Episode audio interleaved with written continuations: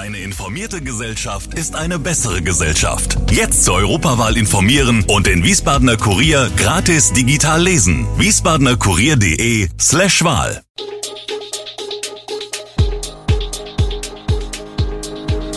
Gude, unser morgendliches News Update.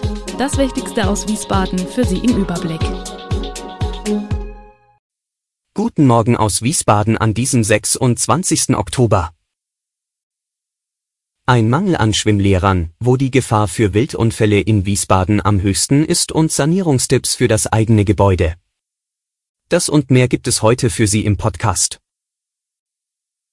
Ein Ausflug ins Schwimmbad, er gehört für viele Familien zum Programm.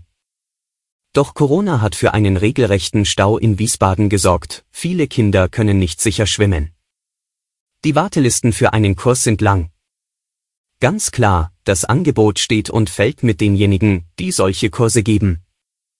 Beate Rickert vom Schwimmverein Delfin Wiesbaden erklärt, es ist schwierig, Übungsleiter zu finden. Die Trainer, die Kurse abhalten, stammten hauptsächlich aus den eigenen Reihen. Das seien zum Beispiel ehemalige Wettkampfschwimmer, die aktuell nicht mehr so intensiv trainieren. Das heißt im Klartext, Kurse finden nicht statt, weil es niemanden gibt, der sie leitet. Auf der anderen Seite ist das Interesse an Kursen hoch. Rickert bestätigt, dass Eltern, die beim SV Delfin anfragen, durchaus mit einem Jahr Wartezeit rechnen müssten, bis sie einen Platz für ihr Kind bekämen.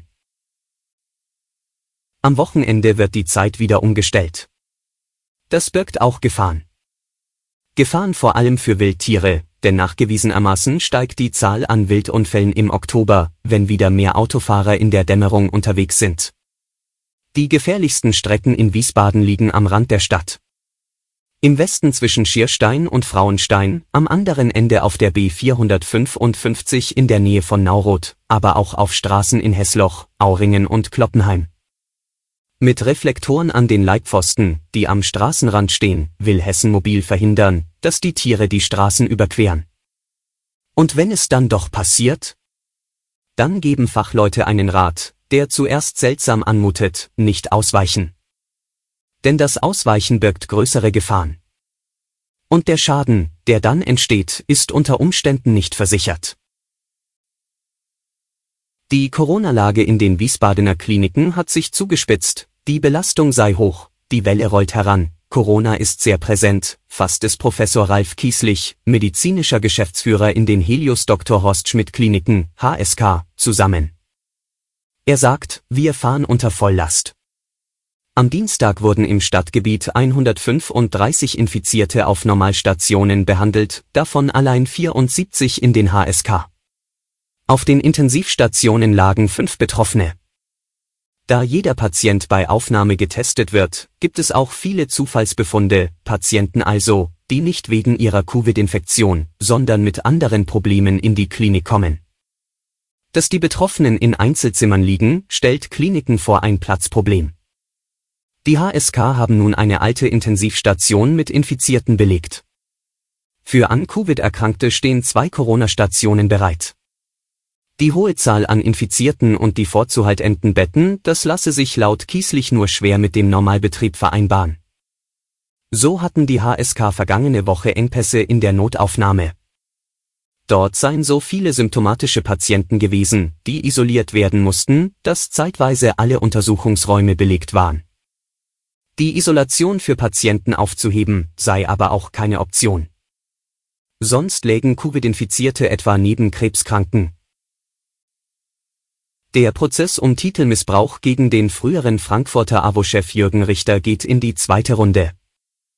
In seinem Berufungsverfahren ließ sich Jürgen Richter vor der siebten Strafkammer des Landgerichtes Frankfurt von dem Mannheimer Strafverteidiger Sebastian Münkel vertreten, zusätzlich zu seinem bereits mandatierten koordinierenden Rechtsanwalt Bernhard Lorenz.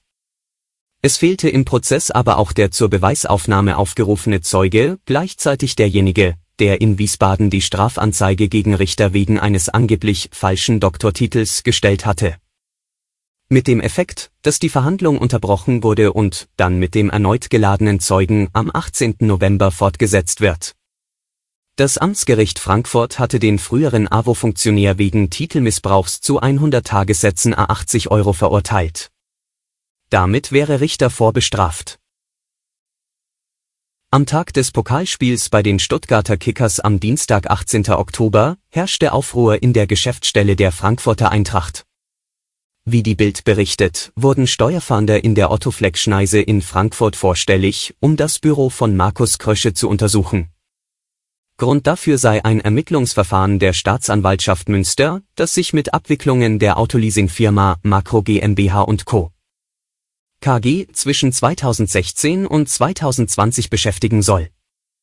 Geschäftsführer damals Markus Krösche. Der angebliche Tatvorwurf, die Verkürzung der Umsatzsteuer im mittleren sechsstelligen Bereich. Neben Krösches Büro in der Main-Metropole soll auch sein Haus in Paderborn sowie zwei Firmen durchsucht worden sein. Neben dem Eintracht-Sportvorstand gebe es noch weitere Beschuldigte in dem Verfahren. Laut des zuständigen Oberstaatsanwalts stünden die Ermittlungen noch ganz am Anfang. Krösche kooperiere mit den Behörden, die Eintracht schließt laut Bild unterdessen aus, dass Krösche sich persönlich bereichert habe.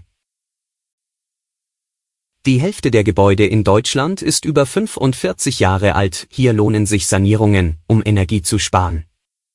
Doch was lohnt sich am meisten? Eine Komplettsanierung bietet gerade bei Gebäuden, die mehr als 40 Jahre alt sind, die besten Möglichkeiten, sagt Hans Weinreuter, Energieexperte der Verbraucherzentrale Rheinland-Pfalz. Aber auch einzelne Maßnahmen haben Potenzial beim Dach etwa die Dämmung von Dachboden und Dachschrägen. Aber auch eine Fassadendämmung von innen oder außen hilft beim Energiesparen. Bei Fenstern sind ebenfalls Nachbesserungen möglich, dreifach verglaste Fenster mit Edelgasfüllung erzielen die besten Dämmwerte. Und auch der Keller birgt Potenzial, wird er als unbeheizter Lagerraum genutzt, sollte die Kellerdecke gedämmt werden. Die Dämmplatten werden dann unter der Kellerdecke angebracht. Wird der Keller beheizt, ist es sinnvoll, den Kellerboden und die Kellerwände von innen gegen das Erdreich zu dämmen. Alle Infos zu diesen Themen und noch viel mehr finden Sie stets aktuell auf wiesbadener-kurier.de.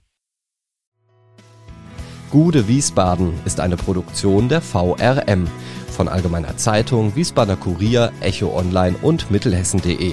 Redaktion und Produktion die NewsmanagerInnen der VRM. Ihr erreicht uns per Mail an audio.vrm.de.